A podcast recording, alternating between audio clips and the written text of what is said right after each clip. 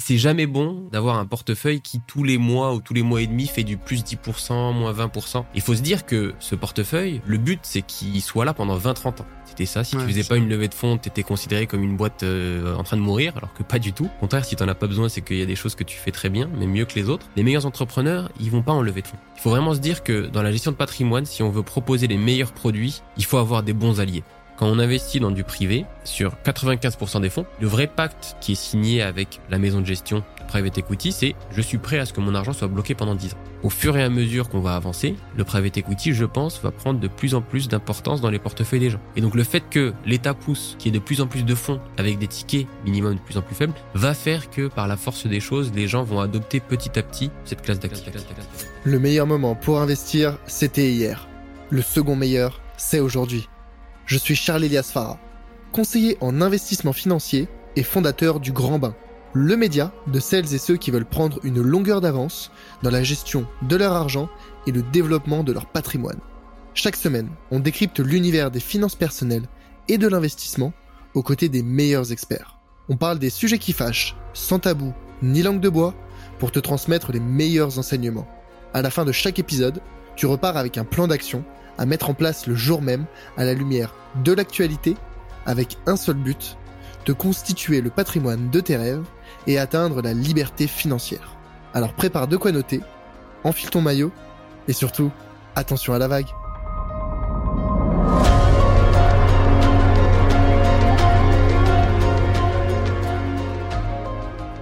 Demain, moi je suis un investisseur euh, particulier, j'ai envie de commencer à investir directement dans le private equity c'est quoi mes options aujourd'hui? Alors, ça dépendra aussi du capital à disposition. Parce que les options, il y en a beaucoup. Il y a de plus en plus de, fonds. Euh, je vais en citer un. Euraseo, par exemple, qui est un fonds de private equity très connu en France et en Europe.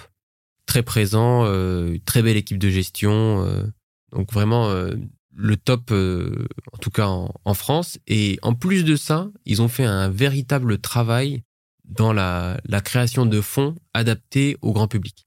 C'est-à-dire qu'avec Euraseo, pour 10 000 euros, tu peux avoir accès à des fonds de très bonne qualité, diversifiés. Donc, quand je dis diversifiés, c'est plusieurs stratégies, à la fois du LBO, à la fois un petit peu de venture capital.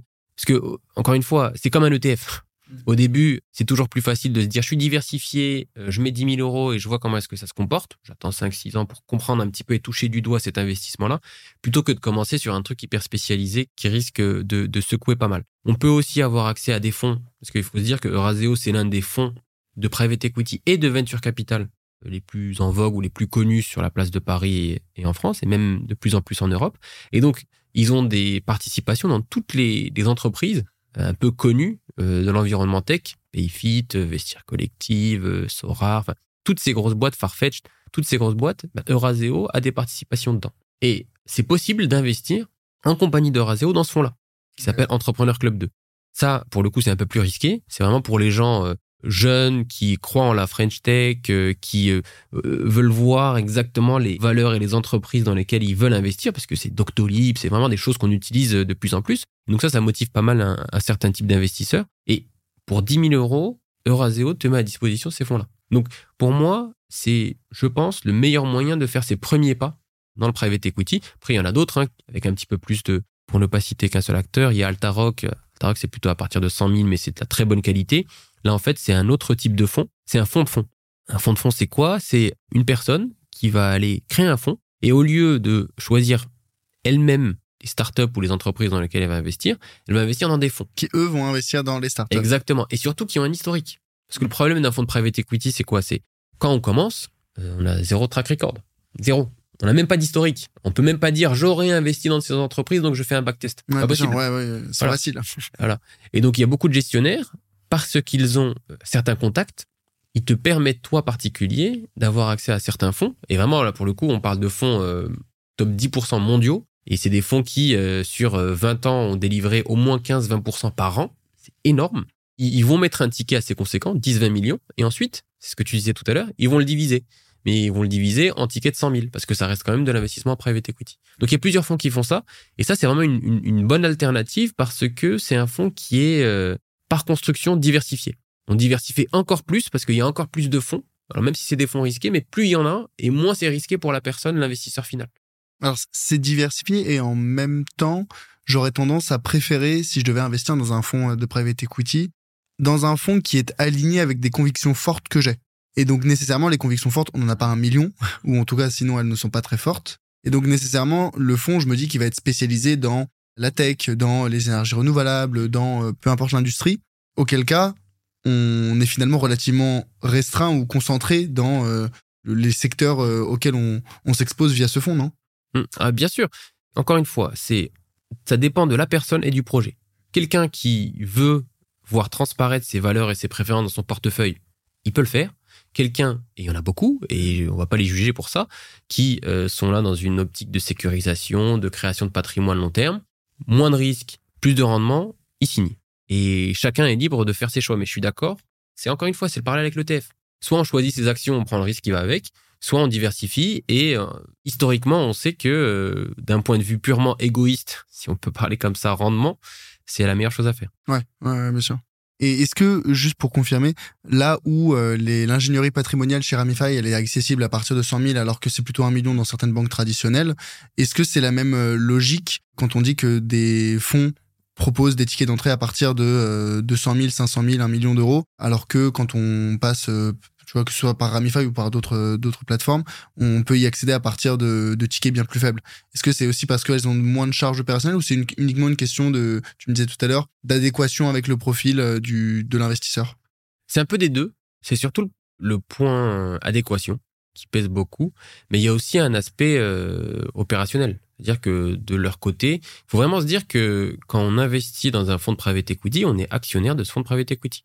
Euh, d'un côté, c'est à peu près la même chose que les, euh, les boîtes publiques, mais dans les entreprises publiques, tu as des exchanges qui euh, sont là pour assurer les transactions, la traçabilité, etc. Quand c'est privé, c'est à l'entreprise de le faire. Donc, certes, il y a des coûts pour les boîtes publiques. On paye l'exchange pour être listé, pour machin, mais au moins c'est fait et c'est externalisé. Pour une entreprise privée ou un fonds privé, bah, c'est lui qui doit euh, faire les attestations de part, c'est lui qui doit faire les AG et inviter tout le monde. Donc, il y a aussi cette partie-là. Ce sera toujours plus simple pour eux de gérer 100 euh, personnes qui mettent un million que 100 euh, 000 personnes qui mettent 1000 euros. Ça, c'est sûr. Et ce travail de sélection des fonds pour trouver les meilleurs, les plus pérennes, ça, c'est infaisable par des particuliers ou selon toi, c'est parce que chez Ramify, c'est toute une équipe qui travaille là-dessus. Est-ce que moi, petit particulier, je suis chez moi, je me dis non, mais je suis capable de faire du stock picking, je suis capable de sélectionner des fonds de private equity? Alors, oui, mais à quel prix? en termes de temps C'est-à-dire que moi, je suis pas en train de dire que, encore une fois, les gens qui essayent de d'expliquer que euh, c'est une boîte noire et que tu n'auras jamais nos algos, etc., etc. Nos algos, on les propose aux gens s'ils veulent les utiliser. La question, c'est euh, avoir une équipe qui fait ce travail à plein temps, qui va s'assurer d'updater toutes les données euh, dès qu'elles sont live, euh, d'aller parler aux gérants, de faire une analyse approfondie de l'historique des entreprises, etc. C'est question de temps. Et aussi de background, c'est-à-dire que si tu sais pas lire un bilan comptable ou bah, c'est un peu plus compliqué. Tu peux te former, tout est faisable. C'est pas de la magie noire, mais, mais c'est vraiment question de temps et, et, d'expertise.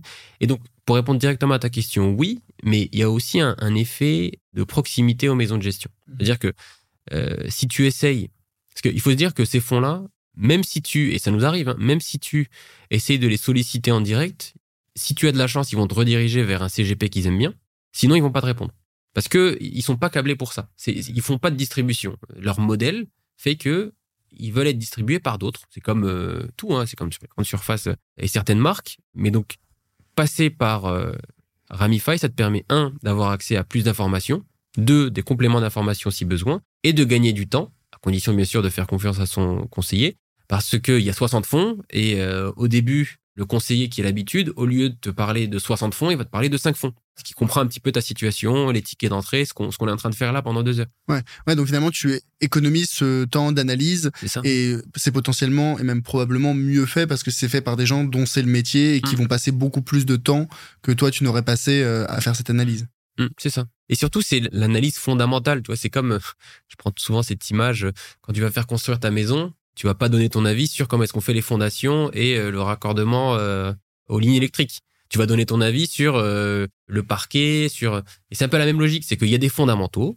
On peut y croire ou ne pas y croire. Nous, on croit en ces fondamentaux. On a des professionnels de l'investissement qui ont travaillé pendant des années Et ensuite, bien sûr, on ouvre la discussion, mais sur euh, certains aspects, les préférences d'investissement, la tolérance au risque. Mais quelqu'un qui euh, vient nous voir et nous dit j'ai 30 ans devant moi et je veux un risque 1, on va lui dire non. On va lui dire euh, c'est pas les fondamentaux n'y sont pas. voilà.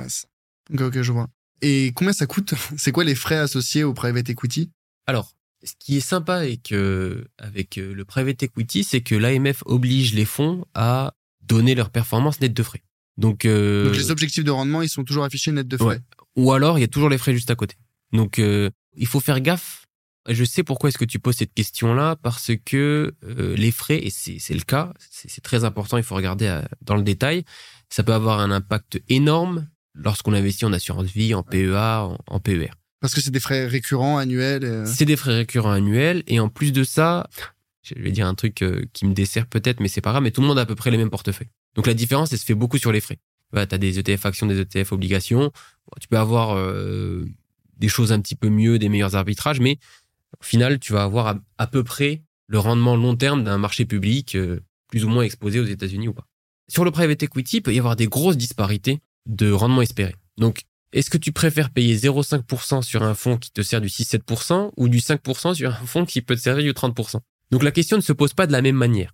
Par contre, à fonds équivalent, et c'est pour ça que c'est important d'en parler à un conseiller parce qu'il va pouvoir te dire ce que sont des fonds équivalents en termes euh, d'équipe de gestion, de target, euh, de rendement, etc. Là, c'est intéressant de regarder. Si tu as deux fonds qui se ressemblent, qui ont à peu près les mêmes stratégies d'investissement, il y en a un qui te propose 12% net de frais et l'autre qui te propose 10% net de frais, tu peux te poser la question. Mais la, question ne se pose pas de manière aussi directe que pour des investissements en assurance vie PER. C'est ce que je veux dire par là. Mais les frais, c'est... Euh, alors, tu as les frais d'entrée et les frais de gestion. Donc, les frais d'entrée, c'est aux mains de ton conseiller en gestion patrimoine. On les met à zéro. Et ensuite, tu as des frais de gestion qui sont choisis et mis en place par la maison de gestion. C'est pas Ramify ou un autre CGP qui va choisir. Et c'est des frais récurrents sur euh, toute la vie de, euh, de l'investissement. Et ça peut aller entre 2 euh, et 4 pour être large. Mais l'objectif de rendement affiché, il est censé être net de frais, ou s'il l'est pas, c'est affiché clairement à côté. Quoi. Et si c'est pas affiché, faut demander. C'est le, il faut le faire. Ouais, donc en, synthèse, le private equity, c'est vraiment dans une logique de diversification de son portefeuille quand on a déjà un patrimoine relativement conséquent, c'est-à-dire à partir peut-être 50 000 euros dans ces eaux-là. Ça peut représenter de 5 à 25% de son portefeuille. Les objectifs de rendement, ça va de 6-7%, donc ce qu'on trouve sur le marché action traditionnel, à du 25-30% pour les portefeuilles les plus spécialisés, dynamiques, mais aussi euh, risqués et peu liquides finalement euh, c'est cette prime de risque hein, cette prime de, risque pour la liquidité pour le manque de liquidité c'est comme c'est de là d'où vient euh, le, rendement potentiel et pour s'y intéresser bah on a les les fonds directement ou bien on a euh, Ramify et après enfin éventuellement on peut aussi s'intéresser peut-être à, son banquier ou à des conseillers en gestion de patrimoine mais c'est pas forcément les, les meilleurs deals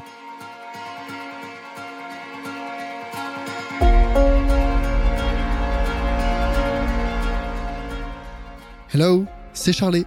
Ce que tu viens d'écouter est un extrait de l'épisode complet que j'ai enregistré avec mon invité. Donc, si tu veux écouter la totalité de l'échange, tu peux dès maintenant le retrouver sur ta plateforme d'écoute préférée. Au passage, pense à mettre 5 étoiles au podcast s'il te plaît. Ça compte énormément pour moi et ça m'aide à développer le podcast. Je te remercie d'avance et te dis à très vite pour un prochain épisode. A plus